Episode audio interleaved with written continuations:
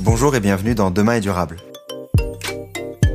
Demain est durable, c'est le podcast qui vous présente les initiatives des entrepreneurs et intrapreneurs du changement dans le monde entier. Je m'appelle Antoine Grégo et lors de chaque épisode, nous partirons à la découverte de femmes et d'hommes qui œuvrent au quotidien pour aider la planète et la société à aller dans le bon sens. Ils nous partageront ce qui les motive, ils nous dévoileront leurs secrets ainsi que leurs conseils pour se lancer, en France comme à l'étranger. L'objectif, c'est de commencer à agir durablement dès demain et ainsi de devenir acteur du changement à notre échelle. Aujourd'hui, je reçois Ninon Donis, cofondatrice et CEO de Timirim, une marque de vêtements pour bébés durable basée au Brésil. Bah, la première chose, c'est que euh, il n'y a pas d'aide au Brésil. Donc on n'a pas la possibilité de demander son chômage pour monter une entreprise, on n'a pas la possibilité d'obtenir euh, certains petits crédits à taux zéro pour monter son entreprise, on n'a pas la possibilité, enfin toutes ces aides qui semblent assez insignifiantes et déjà faibles en France sont en fait euh, énormes par rapport aux rien euh, auxquels on a accès là-bas. Ninon nous explique dans cet épisode son parcours, des pays du Sud jusqu'au Brésil, de Timirim bien entendu, mais également de la composante principale de son produit, le coton biologique. C'est un échange passionnant et qui vous fera découvrir en détail les différentes étapes de la chaîne de production d'une entreprise de retail et les bienfaits de la concevoir dorénavant durable. N'oubliez pas de mettre un commentaire sur les différentes plateformes d'écoute, c'est ce qui me permet d'avancer et de convaincre les futurs invités. Bonne écoute. Bonjour Ninon. Bonjour. Euh, je suis très content de te recevoir aujourd'hui euh, au podcast, enfin de te recevoir. Je, tu me reçois euh, du coup chez toi vu que tu es de retour en France pendant le confinement au Brésil. Comment vas-tu? Très bien, très bien. Contente d'être à Paris en ce moment, vu la situation un petit peu compliquée du confinement à Sao Paulo, dans un petit appartement avec un bébé de 8 mois, donc heureuse d'avoir la famille. Je te propose dans un premier temps de te présenter. Oui, donc euh, je vais essayer d'être concise hein, au maximum euh, pour ne perdre personne. Euh, donc pour me présenter, donc j'ai 31 ans. je suis ingénieur agronome, mais en fait je me définis plutôt comme ingénieur environnemental puisque je suis absolument incapable de reconnaître un champ de betterave d'un champ de pommes de terre. Il y a vraiment beaucoup de types de profils dans ingénieur agronome. Et donc moi j'ai toujours voulu être euh, ingénieur au départ pour être ingénieuse. C'était ce qui me plaisait dans, dans, dans l'idée de ce type de formation. Euh, j'ai assez vite déchanté dans le monde professionnel sur le, la vraie ingéniosité demandée au quotidien euh, aux ingénieurs. C'est-à-dire Qui est assez faible, je trouve. Il n'y a pas tellement de lien, en fait, entre, entre les, les deux profils et ça m'a manqué.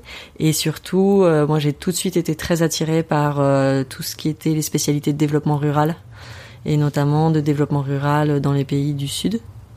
Euh, donc avec des problématiques beaucoup de villages isolés, mmh. déconnectés des réseaux, aussi bien d'énergie que de communication, que des, réseaux de marché traditionnels, etc. Donc j'ai fait mes spécialisations plutôt dans ces thématiques-là. Euh, donc ça, ce qui m'a permis euh, de, de, commencer en fait euh, à partir à l'étranger, puisque je suis partie à l'étranger très tard en fait.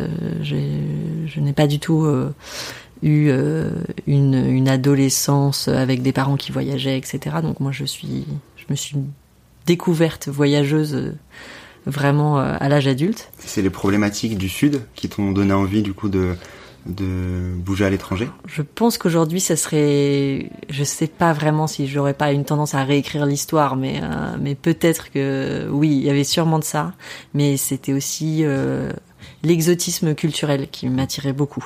Donc, est-ce que c'était vraiment les problématiques de exactement de développement rural ou simplement le fait de vouloir euh, rencontrer d'autres cultures, d'autres types de modèles de société? Aujourd'hui, je, pense que je saurais pas exactement dire faire la différence. À l'époque, j'étais surtout euh, extrêmement euh, enthousiaste à l'idée de, de de vivre à l'étranger et vraiment de vivre à l'étranger, pas pas tellement de voyager, mais de vivre. Parce que j'ai toujours fait cette, cette distinction euh, qui pour moi est assez fondamentale dans l'expérience de l'étranger. Ce sont deux expériences que j'apprécie mais qui sont très différentes. Et donc du coup, par mes études et mes choix de spécialisation, j'ai eu l'occasion donc de voyager et de me d'approfondir le développement rural. donc je suis partie notamment au Laos pendant six mois. C'était en quelle année? C'était en 2010. Et là-bas, je, je, travaillais pour le Bureau des Nations Unies de la FAO, donc euh, l'organisme qui s'occupe de l'agriculture et de l'alimentation au sein des Nations Unies. Et je travaillais plus spécifiquement sur un projet euh, sur les, la culture, euh, l'élevage en fait des insectes comestibles. qui est une pratique très traditionnelle au Laos, et donc de, de comment euh, fortifier cette pratique traditionnelle pour des raisons nutritives et pour des raisons économiques pour euh, des producteurs, des petits producteurs locaux laotiens. Donc du coup, c'est pendant cette expérience au Laos euh, que j'ai eu l'occasion de découvrir l'impact des problématiques énergétiques sur le développement rural et l'importance euh, fondamentale de l'accès à l'énergie sur tous les types de, de sujets qui peuvent euh, se présenter pour des communautés isolées et notamment sur les sujets agricoles et donc à quel point la une transformation des accès à l'énergie a un impact bouleverse tous les autres types de projets, que ce soit des projets agricoles, sociaux, euh, de développement économique. Euh, et ça m'a donné envie de me spécialiser dans l'accès à l'énergie pour les zones rurales isolées. Là, à ce moment-là, tu es encore dans tes études? Oui. À ce moment-là, je suis encore dans mes études et du coup, j'ai l'opportunité de faire ma dernière année d'ingénieur agronome euh, en double diplôme avec l'Institut français du pétrole et des énergies nouvelles. Euh, qui a un master en énergie. Euh, sur euh, sur toutes les problématiques énergie en fait. C'est un master assez large euh, qui regroupe euh, toutes les problématiques des différentes sources d'énergie, types d'énergie, accès à l'énergie, pas du tout spécifique sur le développement durable, mais qui du coup permet d'avoir un, un, bagage sur la question énergétique. Et à la suite de ce master, euh, j'ai fait mon stage de fin d'études qui s'est transformé par la suite en VIE chez Schneider Electric dans leur projet d'accès à l'énergie pour les, les, populations isolées dans les pays euh, du Sud, qui s'appelait qui s'appelle toujours Bip Et donc j'ai passé pratiquement deux ans au Sénégal, où je travaillais sur ces problématiques. Et donc sur des projets de développement rural, mais via l'aspect énergie. Et donc euh, à la suite de cette expérience, je suis rentrée en France, à Paris, euh, pour quelques mois, j'ai travaillé dans un fonds d'investissement qui utilisait notamment la finance carbone et les, finances euh, de grands groupes pour euh, gérer des projets de restauration environnementale et de développement rural, toujours dans les pays du Sud. Et à la suite de ça, euh, avec mon mari, nous sommes partis au Brésil où j'avais également eu l'occasion de faire un semestre d'études quelques années auparavant, euh, à San Paulo. Donc tout, euh, tout ton parcours, il est du coup basé, enfin il y a quand même un gros focus sur le sud, plus particulièrement. Euh, tout à l'heure on parlait euh, un peu de l'exotisme, on va dire, du sud. Au bout de, ces différentes années, euh, commençant par Laos, puis en allant au Sénégal, puis en arrivant sur le Brésil, est-ce que tu as changé de mindset? Du coup, oui, avec le recul aujourd'hui, euh, je vois quand même une, évolution réelle euh, euh, de mon appréhension de l'impact que je pouvais avoir dans les pays dans lesquels j'ai eu la chance de pouvoir travailler. Et réellement, surtout après mon expérience au Sénégal, j'ai eu l'impression de, de devoir me rapprocher euh, au sein de mon, milieu professionnel de projets euh, qui étaient plus en lien avec une culture plus proche de notre culture européenne pour gagner en légitimité.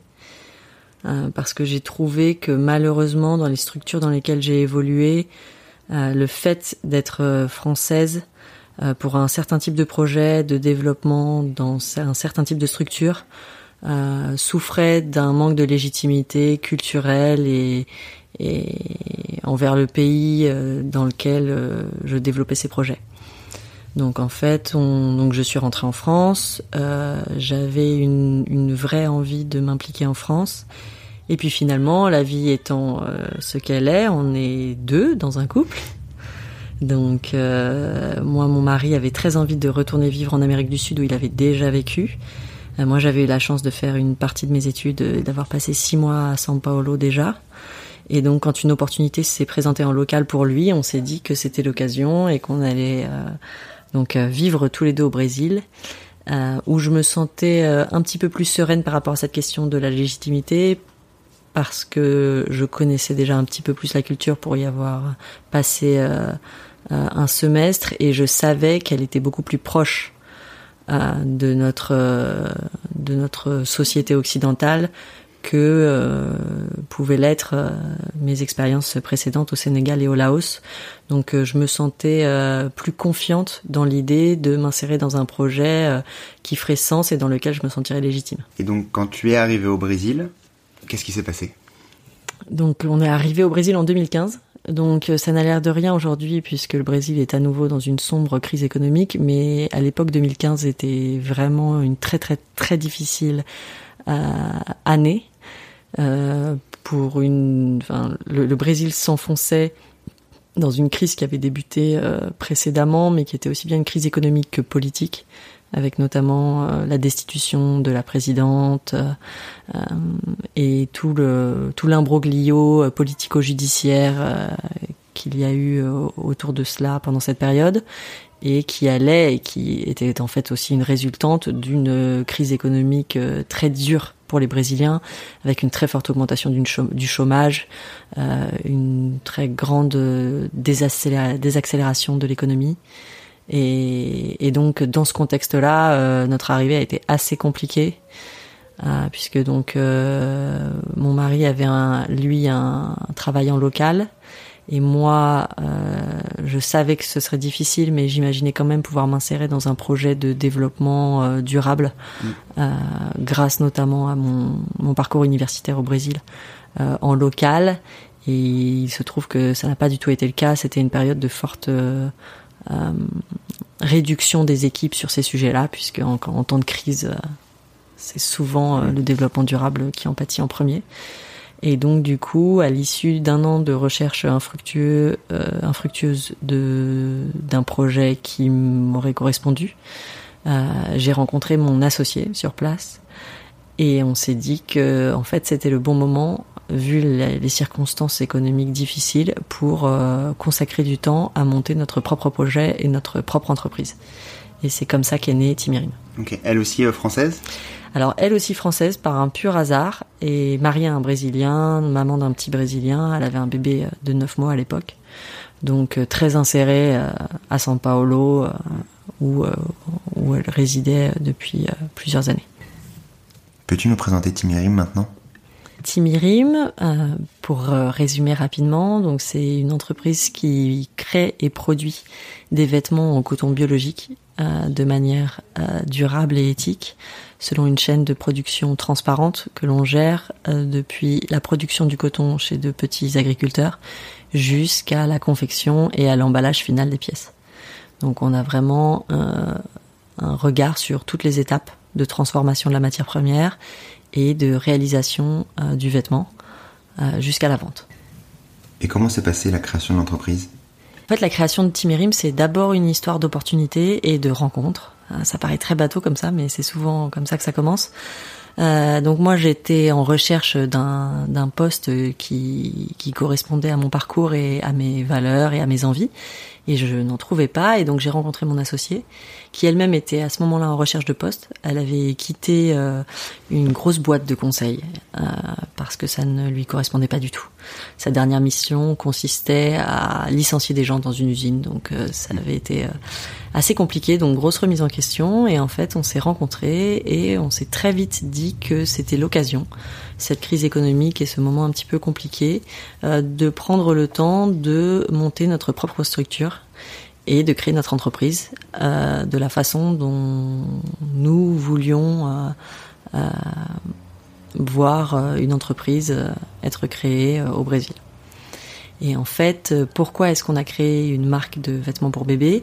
Ça a été une conjoncture du marché, de, de réellement percevoir par notre propre expérience qu'il y avait un vrai manque dans l'offre de produits pour bébés de qualité et notamment sur cet aspect biologique, de coton biologique, qui est très classique aujourd'hui comme, euh, comme référence euh, en Europe euh, ou aux États-Unis, mais qui est très très difficile à trouver au Brésil.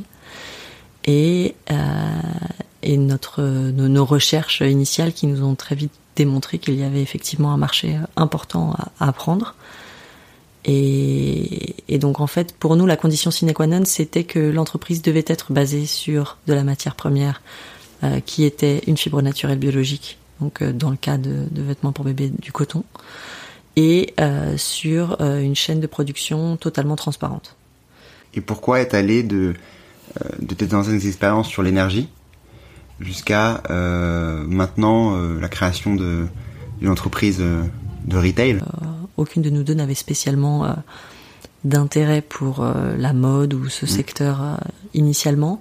Mais ce qu'on aimait dans ce secteur, c'est que c'est un secteur de consommation pour le, le, le, consommateur final qui permet d'informer sur de très nombreuses étapes de fabrication qui vont de d'étapes industrielles qui vont être par exemple la teinture ou ou le, le fait de, de, créer le tissu à partir du fil, euh, que des étapes qui impliquent du, énormément de personnes, notamment au niveau des champs avec les producteurs de coton, et à la fin au niveau de la confection avec les couturières. Euh, je le mets au féminin parce que c'est principalement des femmes, mais donc avec euh, le milieu de, de la couture. Et tout au long de ces étapes de transformation, il y a énormément de, d'enjeux aussi bien écologiques que sociaux. On va revenir sur les premières étapes en commençant avant ça sur le produit, le coton biologique. C'est un peu plus courant maintenant, mais on en voit de plus en plus en Europe et j'imagine au Brésil. Plus concrètement, c'est quoi l'impact du coton conventionnel sur la planète? Euh, C'est une culture extrêmement euh, agressive. Euh, notamment parce que pour avoir de très hauts rendements et pour faciliter euh, la récolte. Euh, globalement, on est sur des surfaces qui sont euh, qui doivent être très ensoleillées. On est sur des champs de dimensions difficilement imaginables et particulièrement dans des pays comme le Brésil. Le Brésil aujourd'hui c'est le quatrième producteur mondial de coton et il a quasiment pas de production de coton biologique sur son sol. Et donc voilà, donc c'est une grosse problématique d'intrants chimiques, de pesticides et en parallèle d'utilisation d'eau, puisque comme c'est une culture qui a, c'est une plante qui a besoin d'énormément de soleil et d'eau. Euh, en fait, au lieu de la concentrer comme ça se fait pour le coton biologique dans des zones qui ont ces deux éléments, euh, pour faire du rendement, ce qu'ils font au Brésil, c'est qu'ils la font en rotation avec du soja dans des endroits qui sont extrêmement ensoleillés mais beaucoup plus désertiques et ils irriguent. Donc ils irriguent énormément. Donc ça consomme énormément d'eau au-delà du reste. Ok. Oui, donc c'est un vrai impact euh, global en fait. A un vrai impact global et ça, par rapport à ce que tu évoquais sur l'aspect sociétal du fait qu'on trouve plus de coton biologique aujourd'hui dans nos sociétés occidentales, c'est vrai, mais c'est d'autant plus vrai dans le bébé. En fait, dans le vêtement bébé, ça fait plus longtemps que le coton biologique est devenu une norme, notamment parce que comme il s'agit de tissus qui sont en contact avec la peau de nouveau-né, euh, les normes euh, de résidus chimiques sont beaucoup plus strictes. Et donc, euh, il y a eu un intérêt pour les fibres textiles biologiques bien plus tôt que pour de l'habillement adulte. Donc là, tu as parlé de trois phases. D'abord en parlant du coup de la partie teinture, si je me trompe pas. Euh, c'est quoi du coup le différenciateur de, de Timirim là-dessus et est-ce que tu peux nous partager par rapport à euh, le retail un peu classique? Alors en fait, il y a beaucoup de phases. Si je devais euh, effectivement diviser la production d'un vêtement, j'irais presque jusqu'à 12 phases, assez simplement. mais Parmi les phases qu'on cite souvent comme les plus polluantes, donc euh, il y a la culture du coton. Ensuite, effectivement, la phase qui transforme euh, le coton en fil, c'est du process mécanique, donc euh, c'est très peu polluant. La phase qui transforme le fil en tissu, c'est également une machine, c'est très mécanique, donc c'est très peu polluant. Et ensuite, on a la phase de ce qu'on appelle, alors je connais pas bien le terme en français parce que c'est un peu technique, mais la finition en fait du tissu, mm. où là on passe par des lavages à haute température et dans le cas euh, de, la teinture, on a une grosse problématique de pollution des eaux, et notamment de pollution d'eau douce, et via les rejets. Euh, et les produits utilisés. Donc en fait, il y a, ce sont les deux principaux impacts de la teinture. les rejets chimiques dus aux produits utilisés et la pollution des cours d'eau ou des nappes aux alentours des usines avec un non-traitement des eaux usées. Donc en fait, ce qu'on peut, ce qu'on peut garantir aujourd'hui, c'est bon, évidemment au maximum d'éviter d'avoir besoin de teinter le tissu. Donc c'est ce que nous on a fait jusqu'à maintenant. Mais aujourd'hui on, développe aussi des gammes de tissus teintés euh, qui correspondent à des produits euh, chimiques non agressifs, donc qui sont tous à base d'eau, euh, qui évitent euh, l'usage de métaux lourds, mmh. ce qui était très traditionnel euh, dans ce secteur de l'encre. Donc aujourd'hui, il y a une réelle avancée sur les composants pour essayer d'éviter au maximum d'avoir des composants agressifs. Donc il, y a, il existe aussi des certifications pour ces produits-là. Donc nous, en l'occurrence, c'est une certification Ecotex qui est également très valorisée dans le bébé, puisque pour les mêmes raisons que pour le coton bio, l'objectif c'est que dans le tissu final, euh, il n'y ait plus, il n'y ait aucune présence euh, d'éléments euh, allergisants ou agressifs ou chimiques. Et vois-tu une amélioration sur les industriels? Les, les industriels de ce secteur euh, sont de plus en plus euh, contraints aujourd'hui à mettre aux normes leurs installations et notamment à mettre en place leur propre station d'épuration sur site pour éviter le rejet de tout effluent euh, pollué de leurs usines. Donc ce n'est malheureusement pas euh, le cas de tous les producteurs de, de textiles teints, mais heureusement, c'est quand même une pratique qui progresse. Je vais revenir du coup sur les autres parties. Donc là, on a parlé de la teinture, euh, en parlant également maintenant euh, des producteurs de coton. T'en parlais au, auparavant, est-ce que tu peux m'en dire plus? La problématique du producteur de coton, elle est très vaste, notamment sur ce type d'agriculture spécifique qu'est le coton. Donc euh, nous, on travaille avec des producteurs de coton, ce qu'on appelle l'agriculture familiale. Donc c'est des petits producteurs qui sont propriétaires de leur terre et qui transforment, qui ont choisi de faire du coton biologique, notamment parce que pour une raison économique, parce que c'est mieux payé, et donc c'est plus rémunérateur. Euh, et donc ça compense la, difficulté de, produire ce coton de façon biologique. Il est cueilli à la main, c'est tout un process. Et en fait, les, les problématiques autour de, de l'agriculteur, elles sont multiples. Elles sont aussi bien sur euh, la rémunération, donc une rémunération qui lui permet de vivre de sa production, que sur euh, un aspect santé, puisque évidemment les agriculteurs sont les premiers euh, impactés par l'usage d'intrants chimiques et de pesticides à outrance, euh, parfois au-delà même de l'impact des produits, le mauvais usage des produits entraîne des conséquences sur la santé qui peuvent être dramatiques. Euh, que des problématiques euh, qui vont jusqu'au jusqu'au surendettement en fait. Parce que sur les producteurs de coton on a des spirales de surendettement dans le coton conventionnel qui est que comme euh, le coton conventionnel classique est un coton OGM euh, en fait euh, l'achat des graines doit être refait chaque année.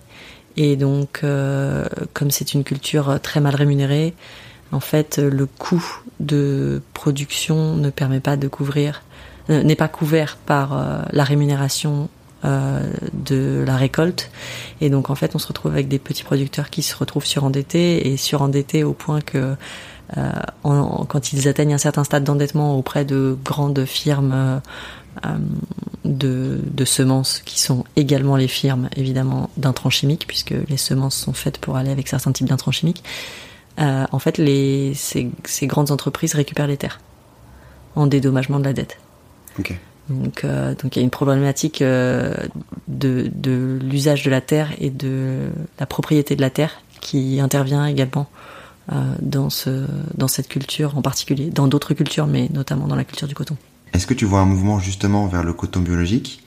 Au vu de ce que tu nous dis, on a l'impression qu'on serait limite bête de pas y aller. Ah oui, non, c'est il y a un mouvement, il y a deux mouvements. Il y a un mouvement des industriels et un mouvement du consommateur qui va vers plus de coton bio. Mais il y a une problématique des industriels aujourd'hui qui est que le coton biologique, il, est plus demandeur en main d'œuvre et en temps, et il est plus difficile à, produire, puisqu'en fait, pour éviter l'usage des intrants chimiques, de l'irrigation à outrance, euh, il faut se restreindre à certaines zones qui se prêtent réellement à la culture du coton, et c'est pas évident. Et donc en fait, euh, bah, par exemple, les deux plus gros acheteurs de coton biologique aujourd'hui dans le monde, c'est CA et H&M. Donc euh, ce sont de très grosses enseignes qui produisent énormément.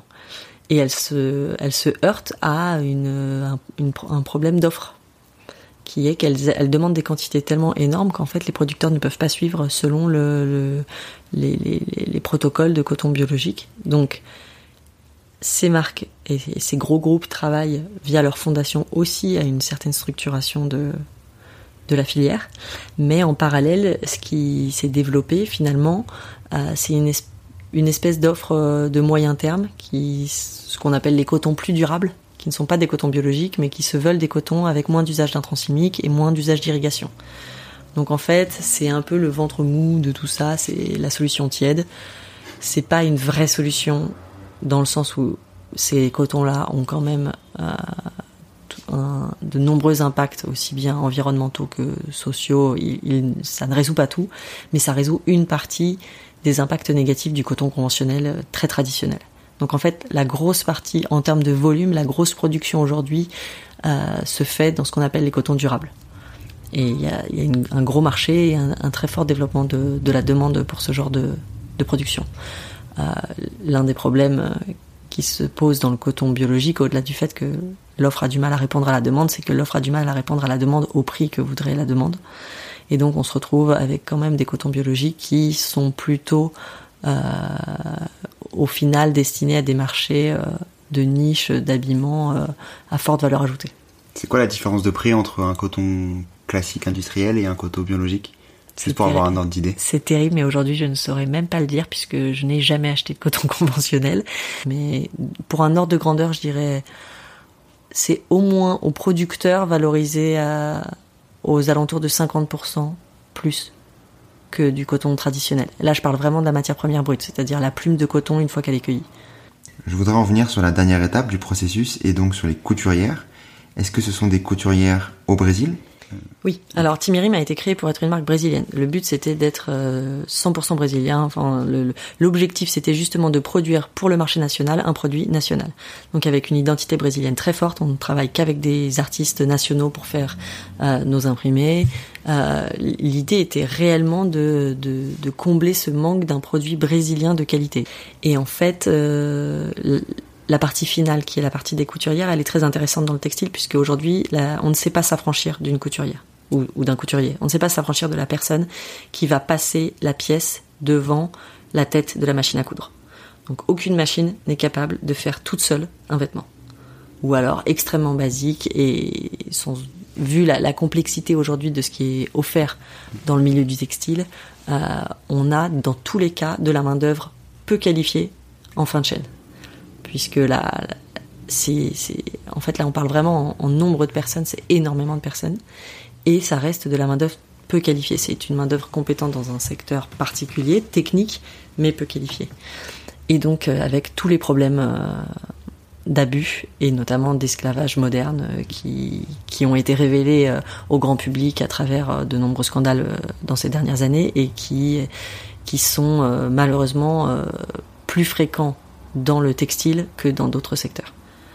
Et, donc ça a été un vrai défi, en fait, de réussir à trouver un atelier de confection qui déclare toutes ces couturières, qui les paye plus que le SMIC et la moyenne du secteur, et qui garantissent euh, des conditions de travail et d'accompagnement du salarié qui soient de ce que l'on considère de bonnes conditions. Donc pas seulement les conditions euh, minimales légales, mais réellement euh, des conditions euh, décentes pour, en l'occurrence, nous, ce, sont, ce ne sont que des femmes, mais il y a aussi des hommes. Le problème de ce secteur, c'est que c'est un secteur très informel. Donc en fait, les abus viennent aussi de cette informalité. C'est-à-dire que l'informalité, elle n'est pas toujours subie. Il y a des couturiers et des couturières qui choisissent d'être informels parce qu'ils ont une plus de flexibilité dans leur organisation, mais malheureusement, il y a aussi beaucoup de gens qui subissent l'informalité notamment des travailleurs émigrés euh, d'autres pays d'Amérique du Sud, comme la Bolivie, qui vont finir par travailler dans des garages ou des sous-sols pendant 17 heures par jour en recevant un salaire de misère et dans des conditions absolument exécrables. Et, c'est assez difficile de, de garantir que à aucun moment dans une chaîne de production certaines pièces ne passent par ces personnes-là, puisqu'il y a beaucoup de chaînes de sous-traitance. Et c'est la sous-traitance en fait qui crée l'opacité et qui crée la dérive, puisque les, marques au départ, aucune marque ne veut ça. Sauf que les marques sous-traitent qui, à des sous-traitants qui eux-mêmes contractuellement présentent une équipe et qui en fait en sous-main vont en utiliser une autre. Donc il y avait un gros travail justement pour aller euh, double checker. Euh, d'identification. Ça a été le plus gros travail de toute la chaîne de production, d'identification de nos partenaires pour euh, la transformation. C'est la confection qui nous a demandé le plus de, travail, qui a été la, plus difficile à identifier. Tu parlais de l'ambition de, Timirim, c'est du coup de faire des vêtements au Brésil pour les Brésiliens ou une partie de l'Amérique du Sud, j'imagine, pour le Brésil. On parle beaucoup du coup d'agriculture locale. Euh, est-ce que tu penses que le futur, c'est du retail local? Alors, vaste question. en fait, euh, je pense que ça dépend de... Je pense que ça dépend de plein de choses. Je pense que le futur, c'est de transformer au maximum les matières premières et de leur ajouter la valeur ajoutée en local. Autant que possible. Après, on ne pourra jamais s'affranchir euh, d'échanges et on ne doit pas euh, en arriver à des extrémismes euh, du tout local, tout national, sachant qu'en plus c'est très difficile de faire la part des choses entre le national et le local, puisque parfois le local est plutôt international que national, notamment dans des pays qui ont la taille d'un pays comme le Brésil, où finalement on est parfois plus proche de l'étranger que de d'un autre État du, du même Brésil. Donc euh, je pense que la vraie réflexion, elle doit se faire sur euh, tout ce qui peut être fait en local devrait l'être. Là-dessus, je peux ajouter une composante Brésil, justement, puisque mon expérience est plutôt au Brésil. Je pense que c'est malheureusement l'un des, des constats assez, assez dramatiques de la crise économique au Brésil aujourd'hui, même si de nouveau je ne suis pas spécialiste, c'est que l'une des caractéristiques du Brésil, c'est que c'est un pays qui s'est énormément appuyé sur son exportation de matières premières, avec des propriétaires terriens euh, extrêmement riches et extrêmement puissants, qui possèdent des terres euh, sur des, des hectares et des dizaines de milliers d'hectares. C'est des échelles difficilement imaginables pour nous, Européens.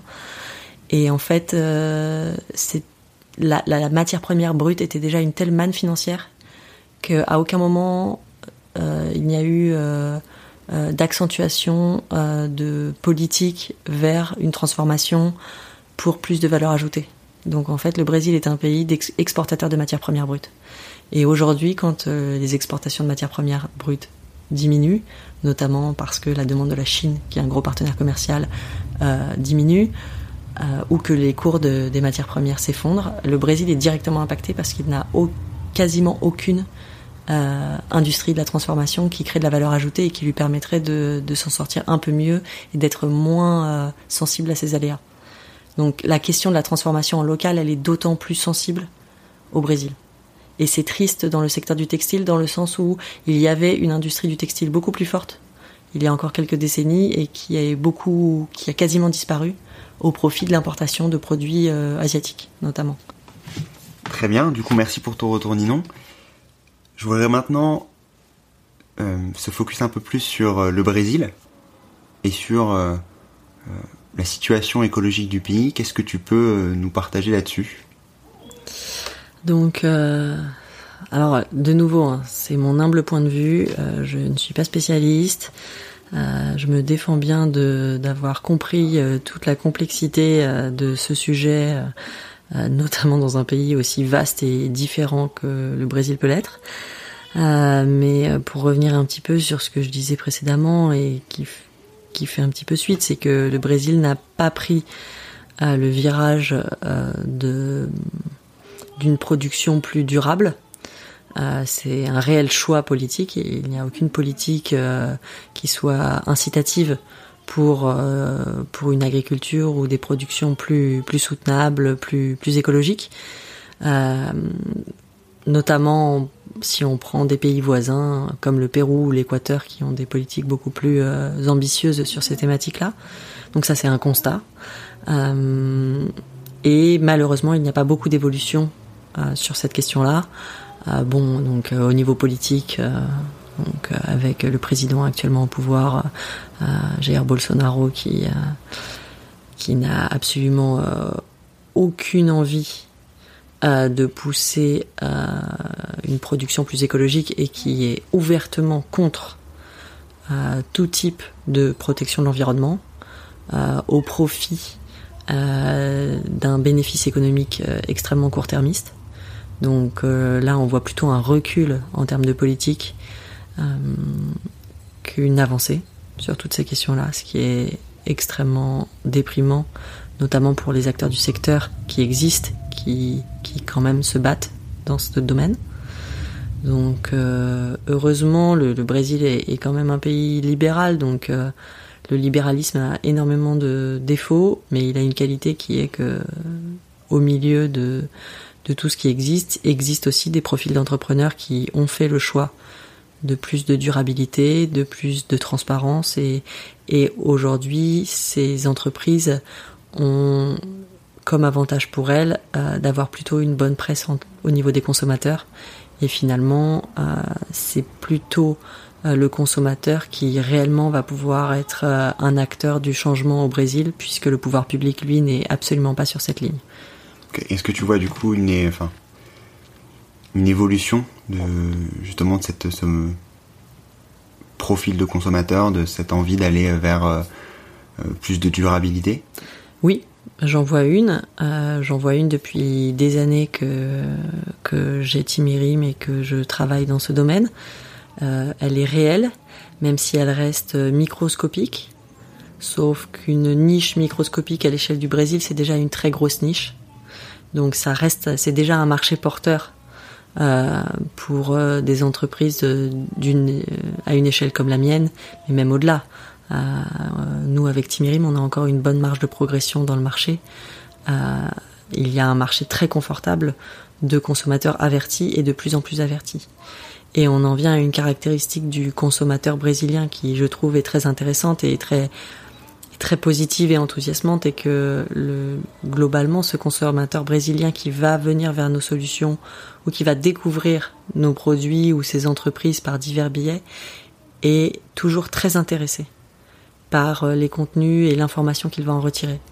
Donc euh, le consommateur brésilien est très positif sur euh, les, améliorations qui peuvent être apportées par les entreprises. Donc c'est à double, à double tranchant puisqu'il est aussi très sensible au greenwashing. Il suffit de peu pour que le consommateur brésilien ait déjà l'impression qu'on ait fait beaucoup. Mais en contrepartie, il, est très moteur pour tous ceux qui essayent de faire quelque chose. Donc le, retour du public est toujours excellent et toujours très encourageant. Et est-ce que tes consommateurs sont plutôt urbains? Alors oui, moi mon, marché est particulièrement paulista, donc de São Paulo, puisque São Paulo est donc la capitale économique du pays. C'est aussi la plus grosse ville du pays et c'est aussi la capitale économique de l'Amérique du Sud. Et donc c'est la capitale des tendances. Donc dès qu'on parle de tendances euh, de consommation durable, de tendances très urbaines, euh, c'est à São Paulo qu'elles vont naître et qu'elles vont se développer. Et quelle est ta plus grande difficulté de la création jusqu'à maintenant? Donc en fait, la, vraie création de l'entreprise et le lancement du produit, ça a été les 18 premiers mois, où ça a été vraiment l'établissement de la, chaîne de fabrication. Donc ça a été le plus grand défi, euh, notamment en termes de temps, mais c'était aussi notre plus grande opportunité. Puisque ce qui se passe, c'est que sur le marché brésilien, il y a énormément de gens qui veulent vendre des produits plus écologiques. Il y a très peu de gens qui ont les épaules et l'envie de s'attaquer à la production en soi. Donc en fait, dès qu'on produit un, produit différencié, euh, des gens vont venir vous voir pour vouloir le vendre euh, sur des marketplaces et autres. Mais des gens qui sont capables de se dire vraiment, je vais dédier euh, les mois qui doivent être dédiés à l'élaboration d'un projet aussi transparent, éthique et durable, il y en a très peu. Ce qui fait qu'il y a de la place en fait. Parce que comme peu de gens se lancent sur cette production, bah, en fait, il y a des choses à faire et c'est ce qui c'est ce qui nous a créé aussi l'opportunité de marché. Donc en fait, c'était le défi, mais également la solution pour nous. Donc euh, c'est ce qui a été le plus, le, plus, ce qui a consommé le plus de temps. Euh, sinon aujourd'hui je dirais que mon, mon plus grand défi c'est de la croissance des ventes. Pas tellement euh, parce qu'elle est difficile puisqu'elle se fait d'elle-même. En fait on a, on a l'entreprise a cru euh, naturellement depuis sa, depuis sa création, mais plus parce que euh, c'est la compétence qui est la plus éloignée de mon profil personnel. Euh, et donc euh, c'est celle sur laquelle j'ai le plus de mal de d'avoir, je pense, un regard affûté comme l'aurait quelqu'un de spécialisé dans les ventes ou la partie commerciale et qui aurait un, une, dont, dont l'énergie professionnelle viendrait de là puisque moi, mon, mon, énergie professionnelle, elle vient de la production, de la matière première, de l'histoire qu'il y a derrière les pièces. Donc c'est aussi euh, ce qu'on vend. Enfin, le produit se vend par son histoire. Donc c'est vachement important d'avoir cette partie euh, euh, histoire et, euh, et vision euh, à donner et à communiquer du coup aux, consommateurs. C'est ça pour toi le différenciant de, de Thierry Mirim qui fait son succès en tout cas. Ah, c'est son différentiel et en fait c'est son origine. L'entreprise est née de sur cette base de vouloir raconter l'histoire derrière les pièces et l'histoire des gens qui fabriquent ces pièces. Et, et donc elle est essentielle. Et le produit, c'est presque le, le, moyen mais pas la fin. Est-ce que tu penses qu'il est, euh, différent de lancer son entreprise en France et au Brésil? Alors oui, je pense que c'est très différent. C'est très différent sur plusieurs aspects. Euh, la première chose, c'est que euh, il n'y a pas d'aide au Brésil. Donc on n'a pas la possibilité de demander son chômage pour monter une entreprise, on n'a pas la possibilité d'obtenir euh, certains petits crédits à taux zéro pour monter son entreprise, on n'a pas la possibilité, enfin toutes ces aides qui semblent assez insignifiantes et déjà faibles en France sont en fait euh, énormes par rapport au rien euh, auquel on a accès là-bas. Mais en revanche, moi j'y ai vu un vrai plus par rapport à ce je pense que j'aurais trouvé ici. Et en fait, ce plus, il rejoint un petit peu ce que j'expliquais sur le public brésilien. C'est, ce sont les gens, en fait. Le, le vrai atout pour l'entreprise, pour créer son entreprise au Brésil et pour entreprendre au Brésil, et le vrai atout pour vivre au Brésil, de manière générale, euh, ce sont les Brésiliens. Euh, on a beaucoup de, clichés euh, en France qui sont basés sur des, réalités, hein, sur euh, les énormes inégalités sociales notamment, qui sont tout à fait réelles, qui sont dramatiques et très difficiles à vivre au quotidien pour les plus pauvres qui n'ont quasiment aucune possibilité d'ascension sociale. Mais en fait, on passe complètement à côté de la richesse de la culture brésilienne et de la personnalité des Brésiliens, qui est euh, extrêmement chaleureuse et extrêmement enthousiaste.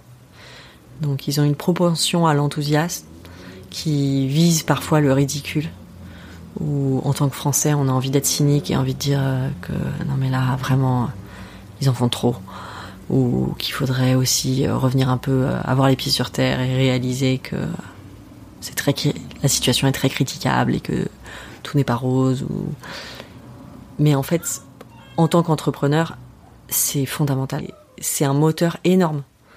Et c'est un moteur je pense finalement bien plus puissant que d'avoir euh, accès à quelques milliers d'euros d'aide et, et en fait dans l'équilibre je pense que ça nous a beaucoup plus aidé au moment de surmonter les obstacles et toutes les difficultés qu'on a rencontrées au cours surtout des 18 des 18 mois d'élaboration du produit de rencontrer que toutes les personnes auxquelles on s'adressait soient accessibles et enthousiastes. C'est-à-dire que pas seulement nos amis ou le public ou les gens à qui on parlait du projet, mais en fait, au Brésil, on peut quasiment contacter n'importe qui sur LinkedIn euh, sur un sujet précis et lui dire voilà, euh, moi j'ai besoin de fabriquer un vêtement, je ne sais pas du tout comment ça se passe, est-ce que je peux venir visiter ton industrie? Et oui, on va pouvoir visiter une industrie. Et oui, la personne va prendre le temps de prendre un café et quasiment toujours tout le monde est libre pour un café, pour un déjeuner, pour parler, pour échanger, pour donner des conseils.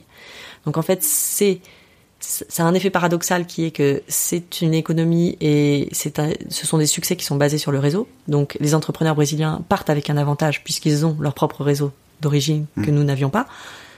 Mais c'est aussi du coup une société très ouverte à l'échange et au partage de connaissances. Euh, ça a été le, c'est l'élément que, que je cite comme le, différentiel le plus intéressant en plus de euh, l'expérience d'entrepreneuriat au Brésil.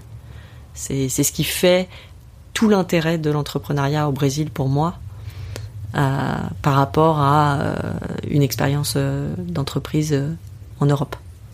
Toi, l'élément déclencheur, il a été du coup basé sur pas mal, pas mal de points, mais pour toi, c'est quoi le ce qui, permettrait de faire tilt un peu aux personnes qui pourraient nous écouter pour justement passer outre ces difficultés-là et, et sauter dans le grand bain C'est très difficile de répondre à cette question parce que moi, j'ai pas du tout un profil d'entrepreneur à la base. Euh, j'ai vraiment un profil de gestion de projet, donc euh, je n'aurais jamais entrepris seul, par exemple. Je pense que vraiment, euh, Timirim est né de notre rencontre avec Julie euh, et du contexte et ça a été une rencontre, un moment, une idée et de se dire ok en fait c'est en entreprenant qu'on va pouvoir gérer un projet qui nous ressemble. C'était presque plus comme ça que j'ai des amis qui ont des profils entrepreneurs, qui se lèvent le matin avec des idées d'entreprise et qui ont envie de créer des entreprises. Moi, ça n'a jamais été mon moteur. Moi, j'ai toujours eu envie de gérer des projets qui avaient de la valeur et de créer de la valeur pour des gens, mais, mais pas, pas d'entreprise en soi. Donc j'aurais du mal à... Je pense que c'est vraiment une question de, de, de contexte, de rencontre et de et de et d'envie. Et je pense que ça veut dire pour moi il faut pas se forcer. Donc je pense que le côté euh, j'ai envie d'entreprendre et donc euh, je vais chercher euh, le premier, pas le premier, mais je vais chercher une idée parce que j'ai très très très envie d'entreprendre. Bah ça c'est pas du tout la façon dont moi je suis arrivée à l'entrepreneuriat en fait.